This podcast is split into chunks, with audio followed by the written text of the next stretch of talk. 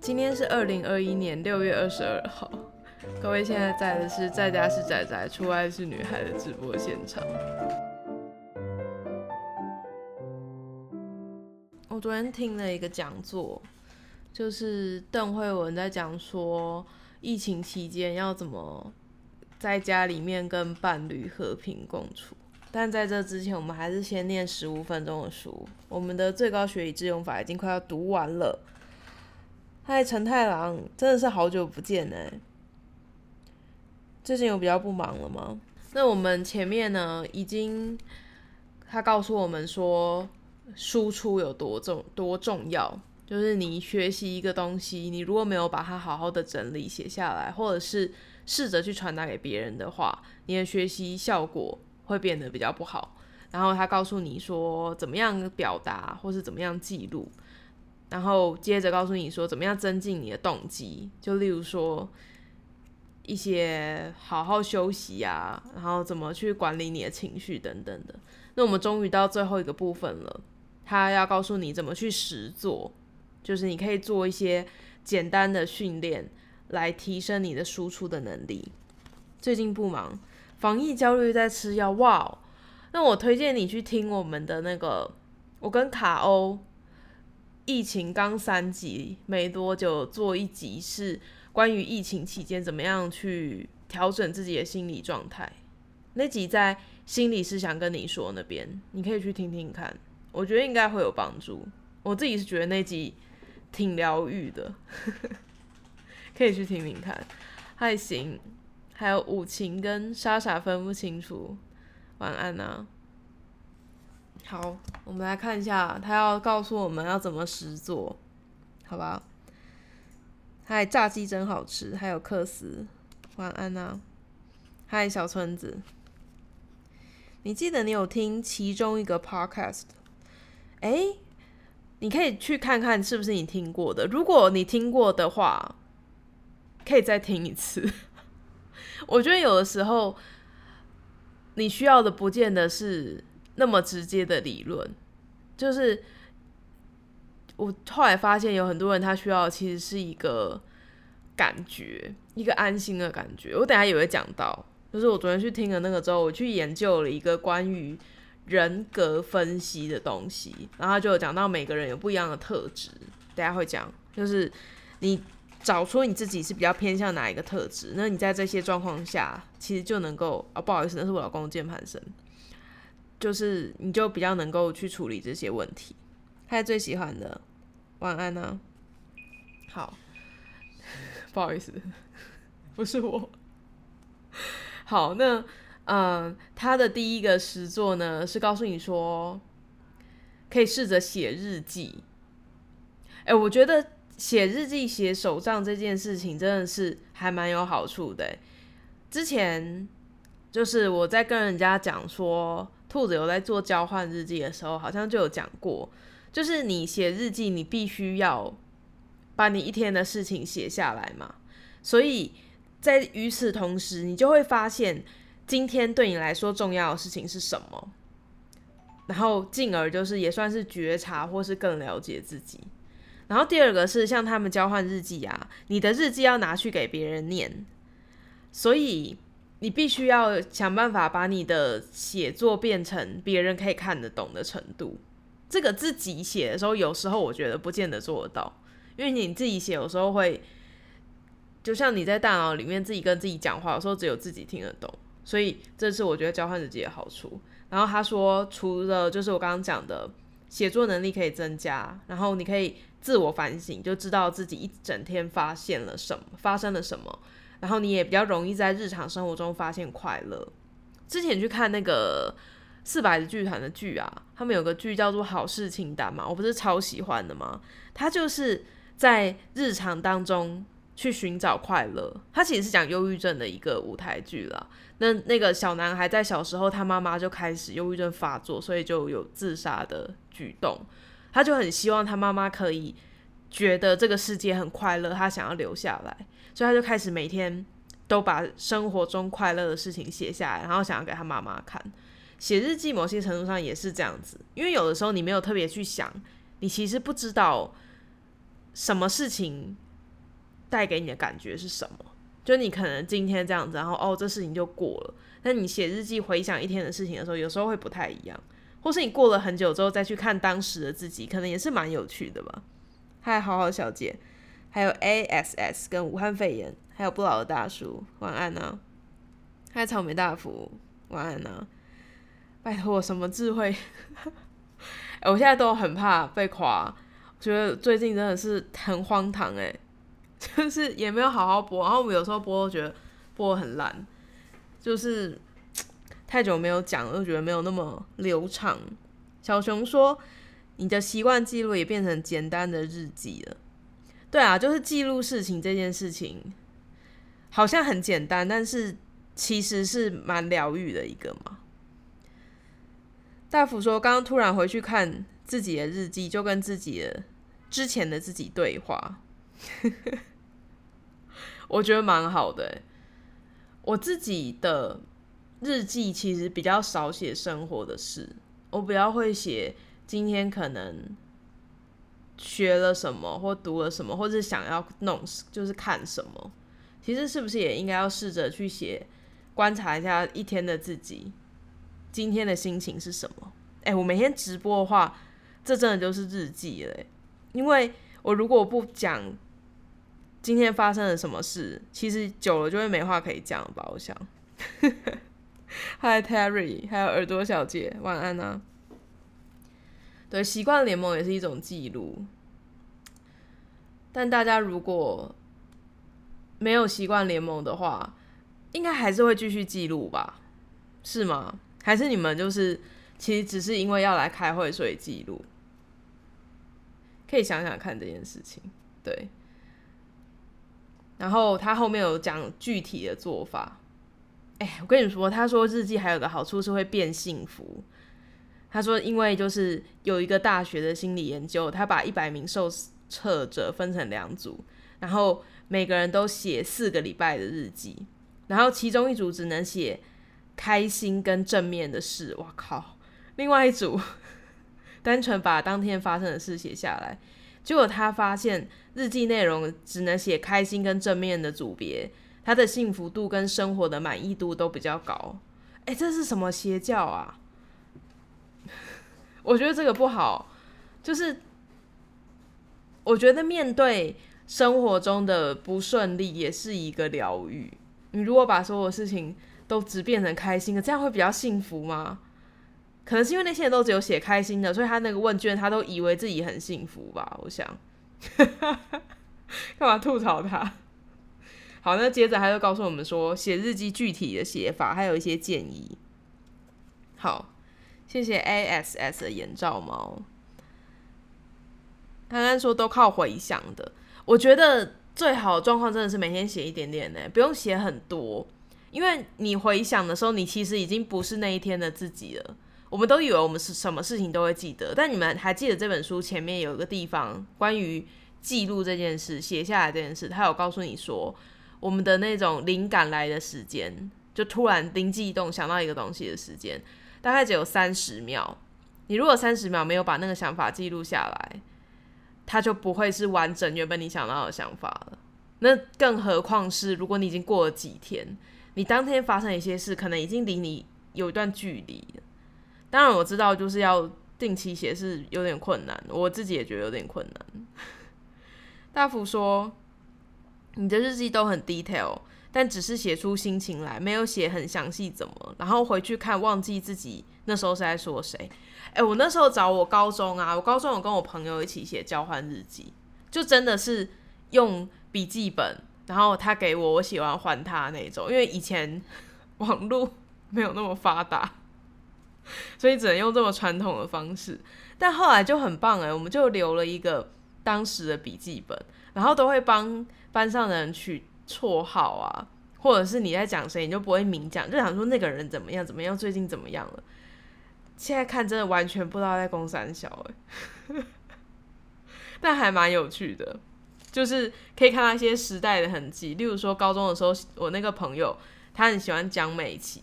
然后我们的体育课，我们那时候我是立山高中，立山高中第一届是操场都还是草，草就比人高那一种，然后我们的体育课都是在那个，他是沿着山盖的，就是在那个大斜坡上面上课，然后他就会坐在那个斜坡上面唱江美琪的歌。我那天就是看那个交换日记，我才想起来有这件事，超好笑的，好好看。嗯，凡是感谢上帝的概念，关被关在监狱也要感谢，这是陈太郎可以讲的话吗？这是陈太郎可以讲的话吗？嗨，这是什么 A 梦啊？这是老头吗？应该不是吧？晚安啊，小熊说。昨天你们公司哎，这是什么意思？我先不要念好了，不知道是不是要讲危险的话。二厨说，立山的建筑形态真的很微妙，就是你在某一栋的二楼，有可能是在其他栋的其他楼层，但熟了之后就觉得还蛮棒的。我还记得以前最讨厌上地球科学课，因为地地球科学那一层的电梯很小，然后就很难排。所以你一定是要爬那个窄窄的楼梯，要爬到最高，就是你从其他地方过去都没有那么容易。对，后来发我们那时候第一届的时候，它是叫什么跑班哦，就是像大学一样，你要上什么课就去什么教室，然后你的东西会放在置物柜的。后来好像听说就没有那样子了，教室又比较固定。那时候真的是挺好玩的，嗯。好，大福说有写过交换日记，然后因为怕别人看到，所以哇，因为怕别人看到，所以要用看不到字的那种笔，要用那个笔的灯看才看得到。就我现在整本都是白的，它那个灯应该不是专属的吧？你拿别的，就是也是那种的照就可以吧？不然太 太荒唐。可是你这样写字的时候，你看不到自己的笔记耶，要怎么写啊？Hi Rose，还有 ET 宅，晚安呢。二厨啊，二厨比我小，所以那时候立山已经一段时间了。嗯，学校太大，跑堂很可怕。哦，也没有那么大啦，就是跟大学比也没有那么大，但就是还蛮有趣的。我们以前我应该讲过，我们以前那个后山有一段，你要爬上去是要垂直的拉着绳子爬上去，才有办法逃出学校。那为什么不从学校正面走？我也不知道。嗨，陆狼甲，晚安呢。写天书技能那么高，对我觉得很厉害，因为看不到字怎么写。草莓大夫说写一个字。照一次，但写到后面不想那么麻烦，就整个字糊在一起，这真的很荒唐诶，这真的是小时候才会做的事。就像我们那时候交换日记，我猜应该也是怕被别人看到，所以就会有很多代号跟密码啊，你最后根本就不记得是什么。当下应该是觉得很快乐，应该是觉得很好玩。Hi Water Pier，晚安呢。现在在讨论用尿写字吗？没有，不要不要去那边哦。好，我刚刚读到哪？哎，我们就把日记这边看完。他告诉你说时值要怎么写。他说先从花五分钟写三行开始。他说你不要要求说你要写多少，因为你如果一开始要求你要写很多，那是绝对不可能持续多久的。然后也不要说你要写多好。他没有写为什么不要写多好？我猜是因为。你也不见得有办法写到你要求的那个程度，所以如果你要要求写多好，你可能永远都不会写。然后他还说要写正面的内容，这个我是不赞同。我刚刚已经讲过了，他说针对一整天发生的正面的事、快乐的事、开心的事，挑三件事来写。然后一开始就是先用条列的写出至少三行，就是一今天。吃了一个很好吃的冰淇淋之类的，就这样慢慢的条列，然后接着再慢慢把它写成短文，然后再写成长篇。嗯，我觉得可以写正面的内容，但我真的觉得，如果你有不开心的事，你可以试着把它记录下来。就是自我的那个觉察其实蛮重要的，而且之前不是跟你们说，我们做梦的时候啊，它会整理你一天发生的事嘛，包括不开心的事，然后它会让你的情绪慢慢的淡掉。那情绪淡掉之后，我觉得人有时候就不太会去汲取之前让你不开心的事情的教训，所以把它写下来，我觉得是有用的。反抗他，念他的书来反抗他。好，接着他说，事先决定你要写多久，就是不要拖拖拉拉的写很长，就很浪费时间。好，我看一下哦。然后再来就是要把负面的事转成正面来写。我看一下他的举例。啊，他说，例如说你被主管骂，你觉得很不爽，那你通常人不爽的时候都会去挖别人的错嘛？你可能就会写说，他的时间已经过了，然后才在那边问我说这东西怎么没交，这是不是故意要害我？他说你可以把它记成说，以后这种事我要把它写下来，不要再犯第二次。好，这可以。这个我觉得可以试试看。接着呢，就是从非公开到公开，哎，这就是草莓大福在做的事。哎，他说一开始就是先固定用笔笔记本或者是电脑自己私下写，等到习惯之后，就可以试着在社群媒体上公开日记。因为你的日记会被看见，所以你的文章就会慢慢的写得更好。哎，就是我刚刚讲的那个，就是交换日记，人家念出来会有人听见，然后你也要让念的人可以理解，所以你的文笔有可能会变好。好，今天我们的第一个实作就是写日记，有兴趣的朋友们就可以开始跟着他实作，我觉得应该是不错。它其实虽然有些概念我不赞同，但整体而言，我是觉得。应该是蛮有帮助的。好，最高学以致用法今天念到这里。还有雨夜，还有猫咪星萌，跟 Lack，还有老头 A 梦，晚安呐。还有夏日限定，晚安呐。摩斯密码，哎，学摩斯密码很棒哎。你如果碰到什么事情，你还可以用那个闪灯或者是敲箱子的方式，让对方知道。你发生了什么事？你们之前有看过有一部吸血鬼电影吗？可大家如果看过，其实应该多半都是美国重拍的。那部叫什么啊？血色童话，好像是叫这名字。然后我看的是北欧版的，我觉得北欧版的比较好看。它总之就是在讲说，好，剧情不重要，反正它那个。小孩子在那个箱子里面，他把他关在箱子里的时候，他们就是用摩斯密码沟通，我觉得很浪漫。好，看一下哦，啊，还有酒精流氓，哎，好久没看到这个人了，不是，好，没事。好，我们来讲。我昨天去听讲座的心得，但我觉得说不定会讲不到那个讲座，因为昨天就是我去听那个邓慧文嘛，然后他就在讲说居家的期间怎么样在家里面跟伴侣相处。我自己是觉得有很多东西，你仔细想之后，不只是跟伴侣，跟你生活就是住在一起的人也都很有用。所以我就先去研究了他最一开始开头，他讲说荣格就是把人分作很多种嘛。那他的最终就是大家可能之前都有玩过类似的，就是荣格的什么十六种那个人格特质嘛，不太确定他的那个名称是什么。那他就用他前面其中的几个面相。去讲说我们要怎么样去了解别人，就是你要知道这个人是怎么样去思考的，你比较容易可以跟他相处。在碰到很多事情的时候，你也不会一下就觉得超不会送，想说他怎么会这样子。其实有时候只是他跟你不一样而已。哇，我真不敢相信我在讲这么正向的事情。好，我看一下留言。小熊说：“把手温机装低一点，要凉的时候就要弯腰。”这我完全不懂，是你那个职业的小确幸吗？大福说，刚刚看到你之前说怎么讲话越来越坏，然后就跟以前的自己说，我现在讲话更坏了哦。什么意思？嗨，莎莎分不清楚。晚安呢？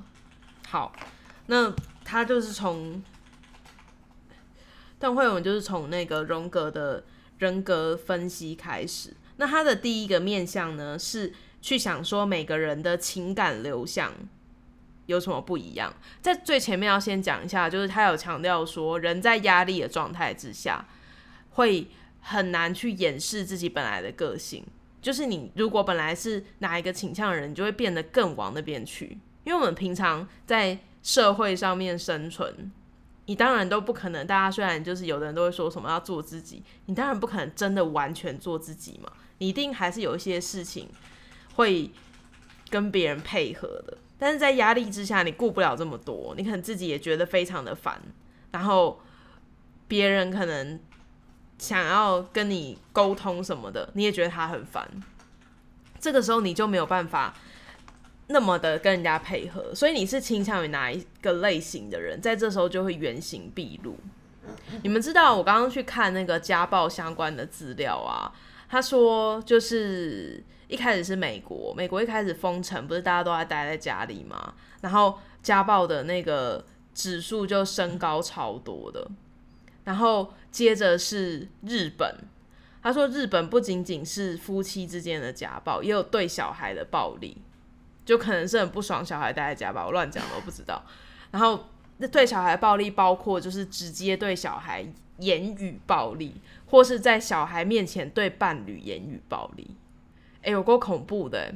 然后我昨天在那个讲座，然后就有人提问啊，然后就在那边讲说啊，可能这个等到二级之后就要去离婚了，已经 再也没有办法忍受跟另外一个人待在家了。我就觉得哇，真的是很可怕哎。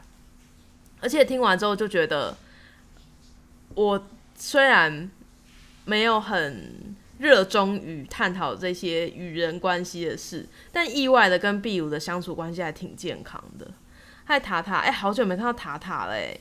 我要谢谢塔塔的耳机，就是我耳机上次被修修咬坏之后，塔塔因为他应该是用 AirPod，他就有多一个耳机，我一定会好好珍惜，绝对不会再让它被咬坏的。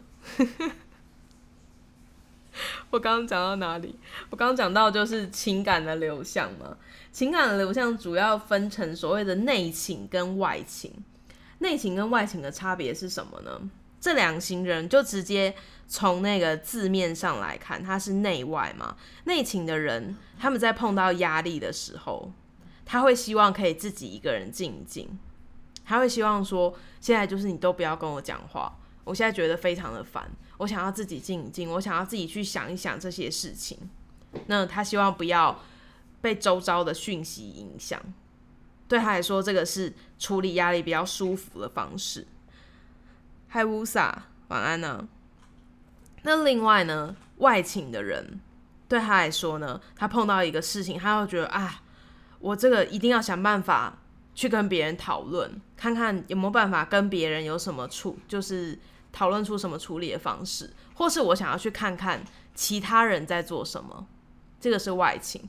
这个有一个，他那时候举了一个例子，我觉得还蛮好的。他说，你可以就是想想看，如果你到一个新的环境，或者是你去朋友的聚会，那边有你不认识的人，你会比较想说你要在那边自己拿端着鸡尾酒，然后想一下状况，还是你会想要去跟周围的人？讲话，看看说今天来的到底都是什么样的人，这个就是比较明显的可以分出内情跟外情的人。因为你在社交的场合，你其实是有一个隐约的压力的嘛。那个场合你不是完全的熟悉，为什么要用这个方式来判别呢？因为刚刚讲你在压力之下，你就比较难以跟人家配合。如果你平常是在还 OK 的状态下，那虽然说那个人，我自己是想要静下来想一想，但那个人很靠北，他一直要跟我讲话，我可能也还是可以接受嘛，就觉得哦，好吧，那就稍微跟他讲一下。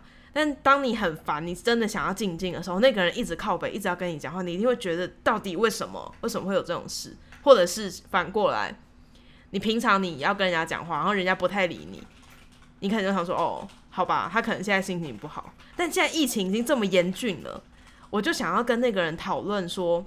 我们现在到底要怎么办？现在疫苗这个状态到底是怎么一回事？就那个人不甩我，那你肯定是超不爽的嘛。那他这个并不是绝对的，它是一个相对的状态。所以你跟你别人相处的时候，你们一定是有一个人是比较想要静静，比较就是比起来，他是比较想要自己去思考；，另外一个是想要跟人家讨论的。那这种呢，就是其中一个需要注意的特质。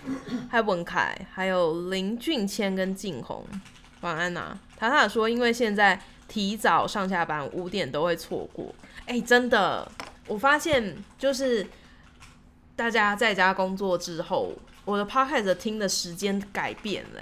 我以前真的都是上下班最常听，现在大家都很喜欢半夜听，为什么？三更半夜听点轻松一点的东西啊！不要再听我这个了，这个可以，我觉得可以白天听，还要规定人家什么时候听。谢谢武汉肺炎的眼罩猫。好，这是第一个特质，所以你就可以去想想，不管你是跟室友一起住。跟室友会这么好吗？是不是有的人跟室友根本就平常没有讲话，就只是那种回家的稍微打个招呼那种。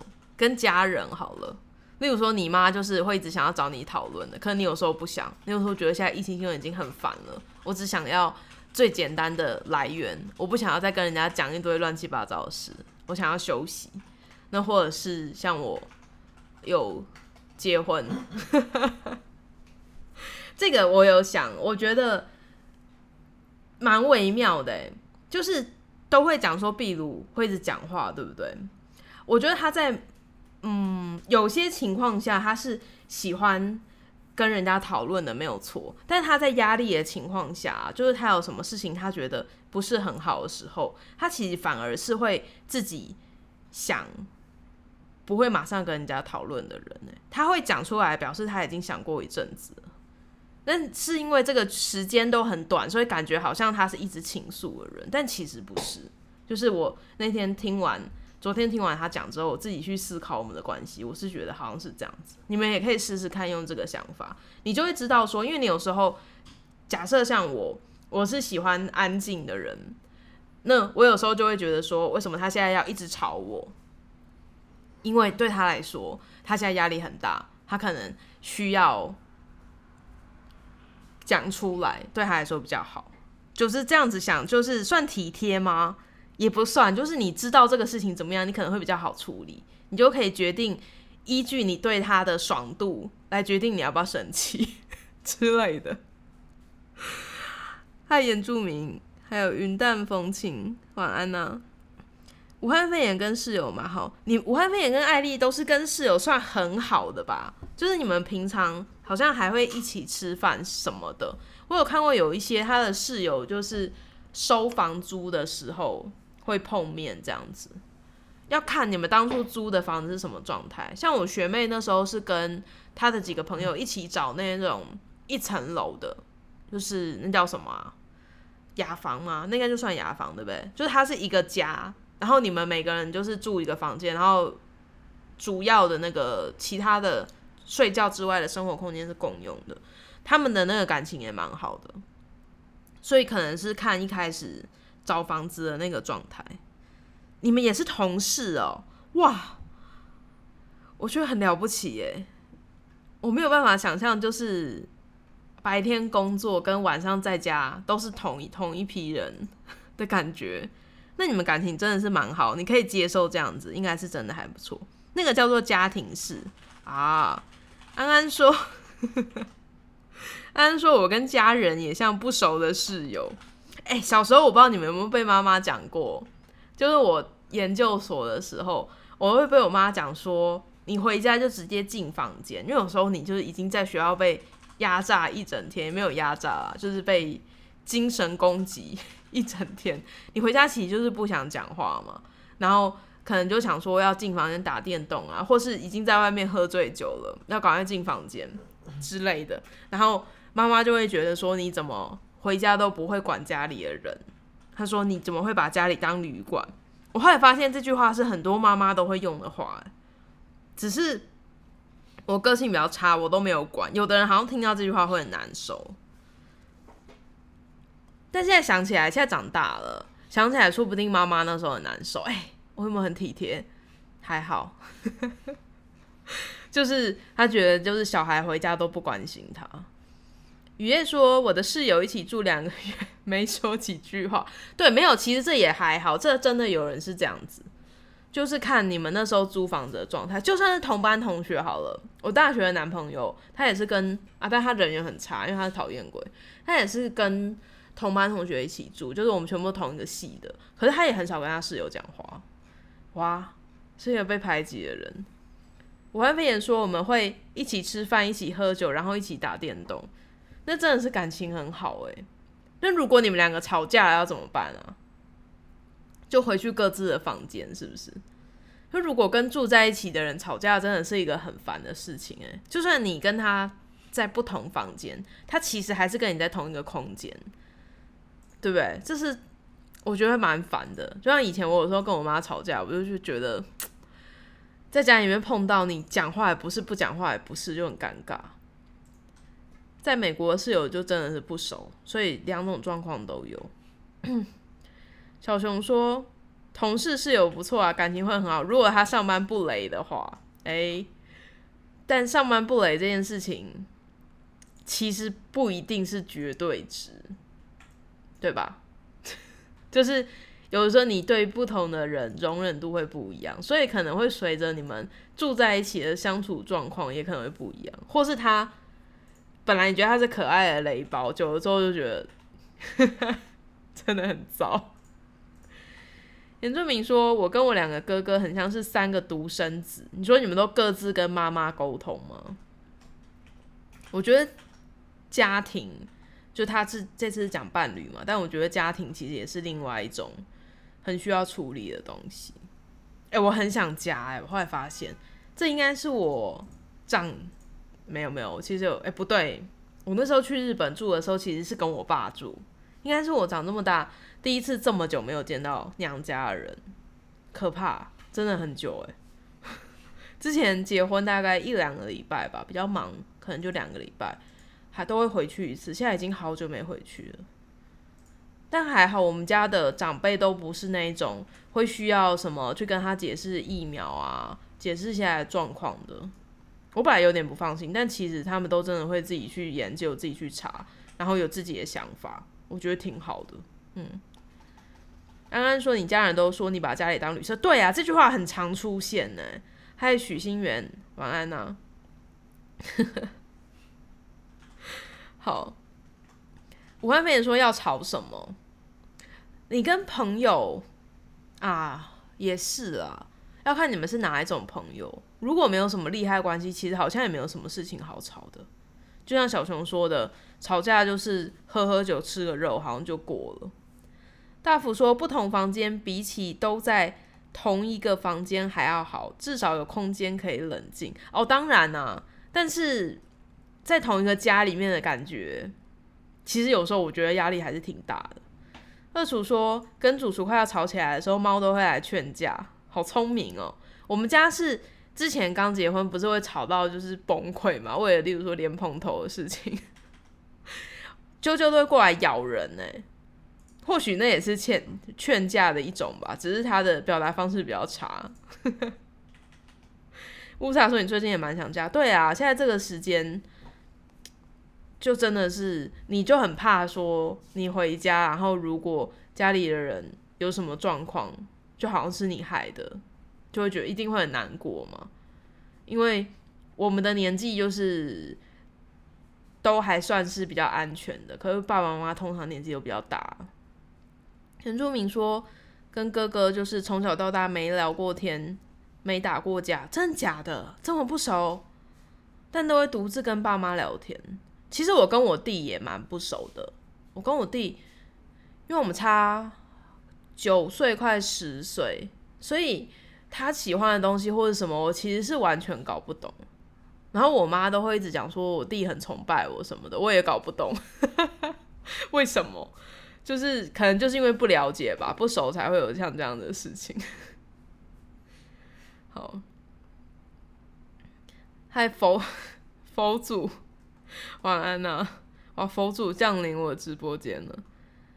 武汉肺炎说没有合作关系，然后又对钱不敏感。对啊，就是没有利害关系，其实好像不太会吵。我觉得一起工作比较有可能，就是你在职场上有些事情，比较有可能会吵。如果单纯只是住在一起，现在讲起来好像真的没有什么好吵的。嗯，除非非常爱计较啦，就是你可能什么那种小事都放在心上，那种可能才会吵。对，二厨说他们家的猫劝架的方式是走到某一个人身上坐下，然后一直在那人身上讲话。哎呀，真的在劝架哎，这很棒哎。比起来，我们家到底在干嘛？他在处罚我们，叫我们不要发出那么大的声音，他要睡觉。这很棒哎，嗯，不熟总比感情差好。某些程度上是这样子，就是之前在讲那个情感勒索那一集，有很多人不是就有分享他家庭的经验吗？有的时候你会被人家就是陷在情感勒索的那个漩涡里，就是因为感情好。当然，除有些是你本身的道德感或是什么的，或者你觉得说你应该有能力，你就要付出嘛，什么之类，这是另外。但是通常能够对你情感勒索的人，都是你重视或是在意的人。还树猴，还有台北晚安呢？不熟悉的神秘感在下，你说跟家人吗？哎，我之前还答不出来我弟几岁，超可怕！我现在知道，哎。对我我知道他的生肖，所以人家问我说他几岁，我都会回他的生肖，然后那个人就会自己算，很可怕。我根本不记得他是几年次的，然后也不知道他什么时候退伍，很惨吧？我都还知道黑仔什么时候退伍了。严正明说：“希望你养的乌龟也可以这样，不要真的不要为难乌龟。”好，我们刚刚讲的第一个，先你看，根本应该来不及讲到，我要叫谁看？来不及讲到后面，他还讲伴侣的事情。不过我想要先讲一个，我有认真的把那句话写下来。就他讲一句话，我觉得很喜欢。他说：“伴侣啊，是合作关系，不是满足关系。”就是像我刚刚讲，从我等下还会再讲两个吧，希望讲得完。就是人格特质，其实是你们两个要相互合作，然后。维持你们的关系，不是说你可能会现在觉得说，哦，我现在就是想要讲，他就应该要满足我，或者我现在就安静，他就应该要满足我，但很难啦。就是你在不爽的时候，其实真的是都会这样子觉得。可是其实这句话我觉得很棒，就有点像我之前讲的，我之前跟人家讲，大家都觉得很奇怪，就是我那时候跟我老公讲好，说我们两个的家庭是。互相就是因为我跟我家的人比较熟嘛，对不对？就算像你们刚刚讲的，可能有的人不是很熟，也是比较熟。然后他跟他家人比较熟，所以我们会彼此去处理自己家里面可能的问题，然后再跟对方讲说你可能需要怎么样配合。我觉得这就是一个有点像是合作关系的感觉，而不是我昨天有听到有人的问题是他他觉得对方没有把他的妈妈当妈妈，这就我觉得这就有一点。嗯，你没有办法要求别人去怎么做的感觉，对。嗨，西西，晚安呢。乌萨说记出生年或生肖比较容易，对，出生的年是固定值，可是我还是不知道他几年，我记得他的生肖。武汉肺炎说 你也不知道你妹妹几岁或是几年次，对啊，所以其实我还好，对不对？这真的很难，对不对？佛祖说自己跟妈妈都不见很熟，也对啦，也是可以这样子说。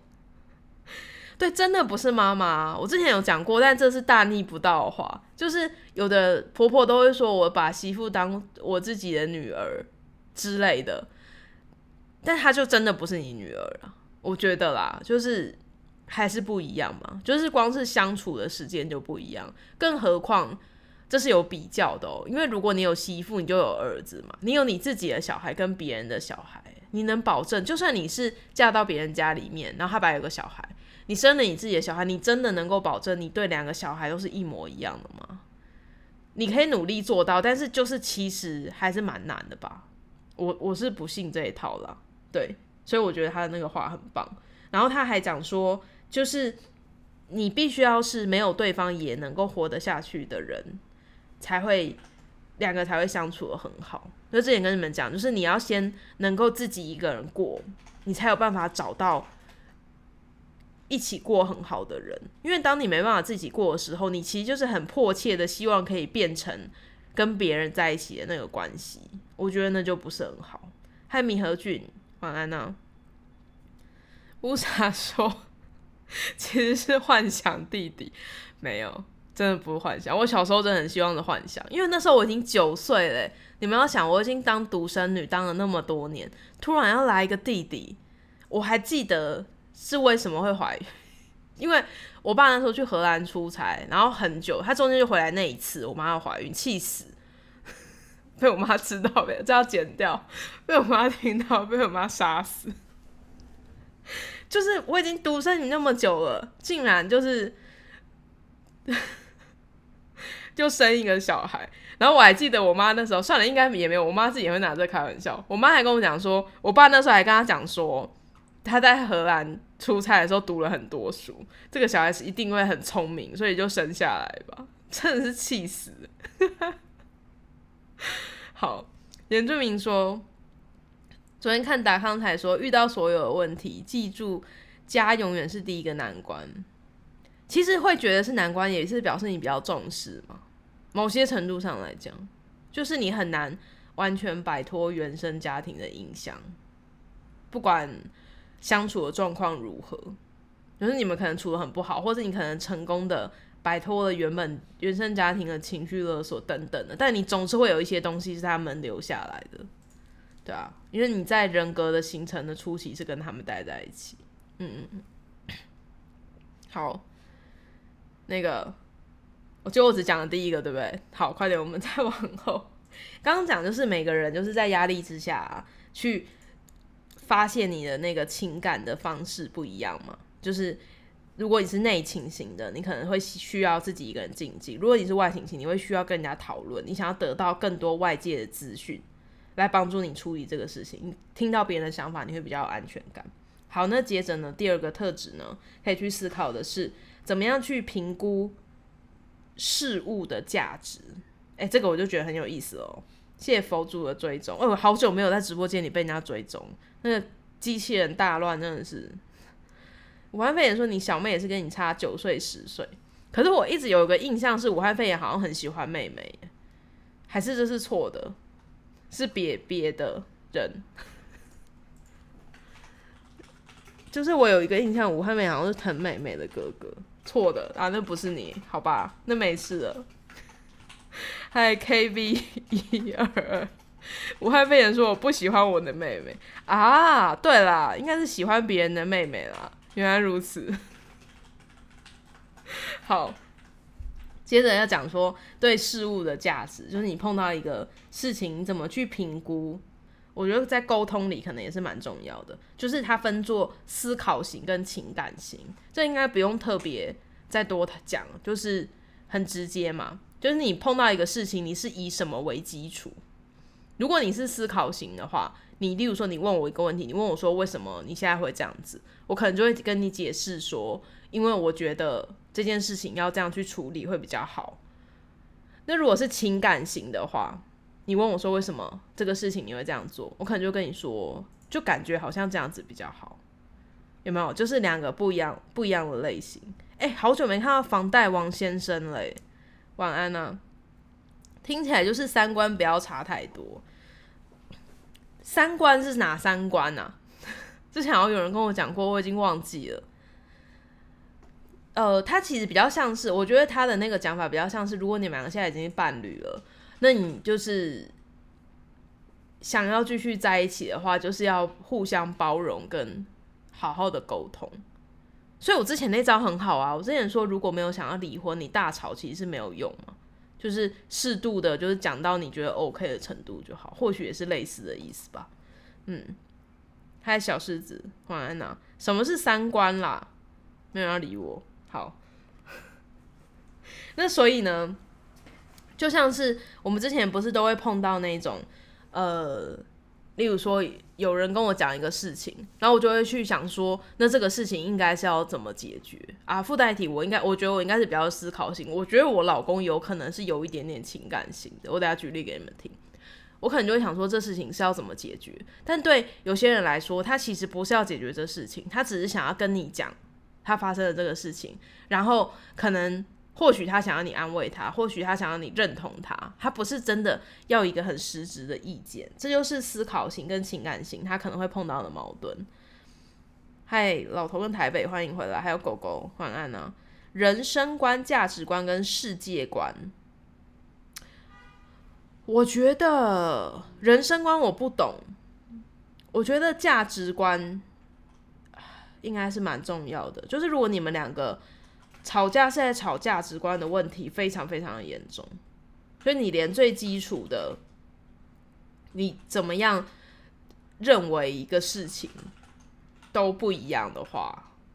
很难处理，就已经不是说你好好沟通的问题。但我不敢这样讲，因为也是有一些价值观可能没有那么相同的人在一起，也是处的还可以。但只是我自己个人是这样觉得。玉门关是三小，你讲那个我只知道玉门关的，后面两个我都不知道。是我有跟你们说过我地理超烂吗？佛祖说以为我才高中或大学啊，我已经。可以生出高中或大学的小孩了。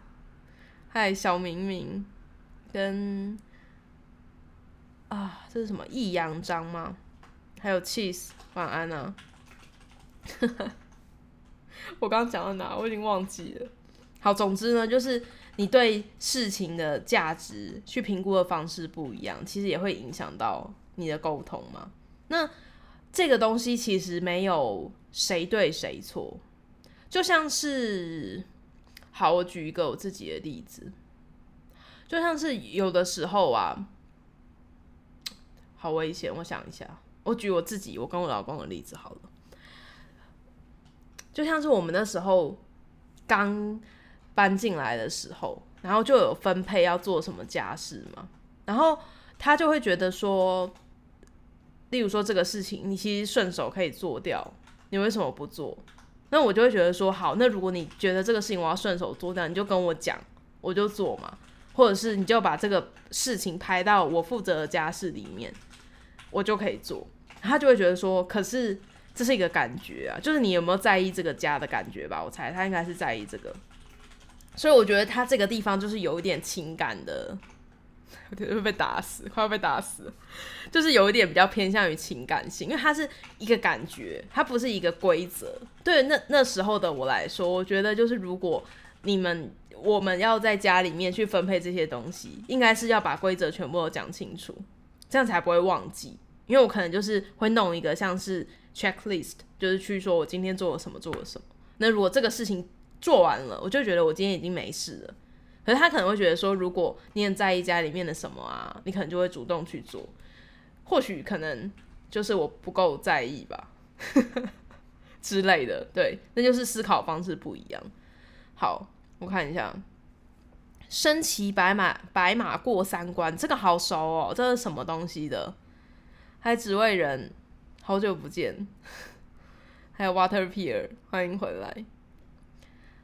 大部分三十岁左右才会结婚，没有哦。我有个朋友，他大学毕业就结婚了，然后他现在小孩三个都已经很大了，完全不需要照顾，真的是真的是小孩要上高中那种，厉害了。好，小狮子说，你也是觉得明明可以顺手做，为什么不做？对啊，你看这就是两边嘛，就是我我其实也没有觉得是哪边对哪边错，只是就是没有办法理解。为什么对方会这样子想，对不对？行说可以定好规则，有感觉的人就多做。那什么叫做有感觉？是你觉得要真的那个东西弄到受不了，你一定要收那种感觉吗？还是说你就是要有个感觉顺手就要去处理那个事？那我就不懂，那什么是顺手？好，这不重要，就是本来就没有对错，就是两个人思考事情的方式不一样。就并不是某一个人不想做或是什么，只是你就很难去沟通这个事情，因为觉得是一个感觉的人就会觉得说，你如果没有做到这件事情，你是不是其实就是根本就不重视这件事？那我为什么要告诉你？我为什么要就是用分配的？我就不觉得这事情是分配的。可是需要被分配的人就会觉得说，那为什么你不就跟我讲就好了？这事情是不是讲了就解决？有没有？这样这种情况下，两个人的沟通可能就会有一些就是有点矛盾的地方。对啊，对啊，他就是觉得不用分的那么清楚，因为有的人家是对没错，我觉得佛祖说的对。有的人家事是当成一种习惯，因为我从小到大没有做过家事，我是竟然可以理直气壮讲出这种可耻的话。我是结婚之后才就是开始就是要有家家的概念嘛，要做家事。所以他如果没有跟我讲，我不知道家里要做那些事，你们懂吗？他现在也懂了，过了这么多年，可是一开始不懂的时候真的是天翻地覆哎，就是想说到底是什么叫做感觉，就是真的不一样。嗯，原住民说现在生三，哎，我不止一个朋友生三个，通常生三个是要生出男的哇。没关系，他不会听。就是通常都是前两个是女的，他想要生男的。我有一个认识一个是相反，他想要生女的，就他生到第三个男生的时候，他决定他不要再生，因为如果第四个再失败，就是生家里有五个男的，连老公五个男的超可怕。对啊，哦，那个家里面真的好热闹。他那时候拍一个影片，是他们家养狗。都会觉得那种那个边境牧羊犬应该超有活力，对不对？就是会烦死你那种，尤其又是小狗，哇，跑不过小孩，因为有三个男生要跟他一起跑，就真的好恐怖。好，我看一下哦。对啊，行说看不顺眼的人，受不了的人，但是我自己会觉得说，这样其实是不公平的。虽然说的确最后就是这样子了，就是你受不了，你就逼不得已必须去做。那逼不得已必须做去做的人，一定是很不会受嘛，对不对？但好像最后就是会自然的变成这样子，我也不知道怎么处理。嗨糖，还有六只手指剩一只，为什么？晚安呐。瓦特皮尔说。对，就是你们可以看瓦特皮尔打的那一段，就是他就是很非常完美的举例了，就是事情的价值，一个是思考型，一个是情感型造成的差别。我那时候在看那一段的时候，我就想到我们家自己的这件事情。好，我还想到另外一个啦，就是有的时候你在一个团体里面，你觉得为什么那个人的行为可能不是很符合应该要做到的事情？但大家都包容他，就是有的时候是因为整体而言，大家就是对外面的人，他的相处的模式是调在情感的模式，他就会觉得说啊，他也没有到非常的离谱。那如果你直接把他指出来，或者是大家都指责他，是不是会很糟糕？那这也是情感跟思考的差异。好，乌莎说，因为看不下去才做，某一天会爆炸。对啊，我觉得这个不行，我觉得真的是应该要好好的。去处理这个问题，对。但我跟你们说，我老公很了不起，因为就是他，他例如说他觉得我洗碗洗不干净，所以他就他就洗碗之类的。所以他其实在家里面做的那个主要的家事其实是他来做，我就做一些很烂的事，例如说今天这个碗比较容易洗，我就洗这样子，或是把干的碗收起来。这个这点他是真的很了不起。就是我们最后协调的方式，然后这样子就感觉好像我占了一个便宜，有没有？有没有？正会有，正会有人讲说，在那个两个人的关系里面，你不能去计算这个，就你不能觉得说，例如说我主动去跟他撒娇，是不是我亏了？是不是我比较在意他，或是我多做了什么，是不是我亏了？因为是合作关系，但是却不见得公平，很奇妙吧？好，等一下，我看一下留言哦。原住民说：“你妈就是想生女儿。”哎，对，你们家也是生三个，那他还有在试，他就没有在试了，对不对？因为太可怕了。如果再生一个男生，那真的不得了。男生好像小时候真的比较皮耶。我看他们的那个分享影片什么的，你就可以很明显的感觉到，小男生多的家里面就是比较早。哎，我五十五分了，我还没讲完。我今天怎么这么讲那么久？到底在干嘛？二楚说可以劝 朋友教儿子早点交女朋友，就可以早点有女儿玩。哎，但就不是自己的女儿啊，自己的女儿感觉应该还是不一样。嗨，萨巴，晚安呢。博主说，你发现脾气很差的人，大家都很包容，但是爱哭的人常常被说玻璃心。哎，可是我觉得爱哭的人有时候也被过分的包容，哇，不得了，会被拖出去打死。就是我觉得应该是说，比较会明显的在大家面前把情感表现出来的人，大家会比较包容。就是有的时候，你如果做什么事情，然后你没有。讲出来，人家就会觉得，哎，那种分手不是有一个剧嘛？就是男生就会讲说，我觉得他需要人家照顾，但是你不需要。他放屁，谁不需要人家照顾啊？只是照顾多，照顾少而已。但就是那种感觉。可是如果你比较显著的把你的那些需求表达出来，好像整体的那个社会氛围嘛，就大家会比较接受你，就是会允许你犯错或是什么的。大家可以记住这件事，这件事情以后会有用的。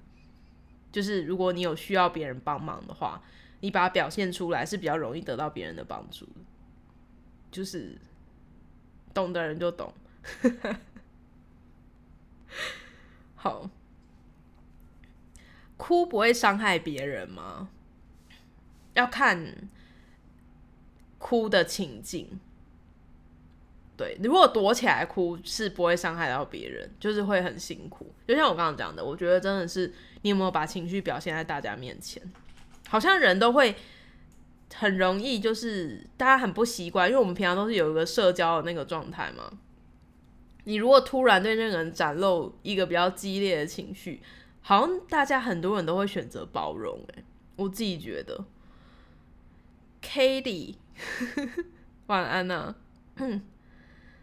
哇，你要吃饭了，我也要关台了，我剩两分钟，怎么办？我还有一个，那我们明天再继续讲好了。明天，明天我再把最后一个讲完，然后跟你们分享我听那个讲座的心得，好不好？要休息了。还神经病吗？晚安呢。唐说前任说你恋爱前很成熟，他喜欢的就是这样的你，但恋爱后都看不见你的成熟。哇，这讲感情真的是不得了哎！其实是因为你们那时候不愉快，就是他会觉得，例如说他心里面会觉得说成熟了应该要做什么做什么，所以让他觉得很棒。但是你可能恋爱之后，你做了一个比较展露你情绪或者什么事情，他就觉得不棒了，所以他觉得你不成熟。好，我不要再这样子。佛祖说你才刚进来，你跟谁学的？哎，新朋友马上学会这招。没有，你没有抬刚进来，你已经进来一阵子了。好了，我要关台。所以这样，我明天一定要开。明天礼拜几啊？啊，明天礼拜三啊，没关系。明天读书会不是我讲，明天读书会是小白兔很想哦。好，那我们今天的台就开到这里，好不好？还没有追踪我 IG 的，可以去追踪我的 IG，就是我会。发一些我有兴趣的事，或者是开台，如果我没有懒惰的话，我就会整理。然后有时候不见得在这里开，我也会在上面通知。谢谢 ET 宅的护伞温开水，我今天都没喝水耶。好，希望声音没有很烂。那希望各位明天礼拜三都可以有美好的一天。我就不一一跟你们说拜拜了，大家拜拜。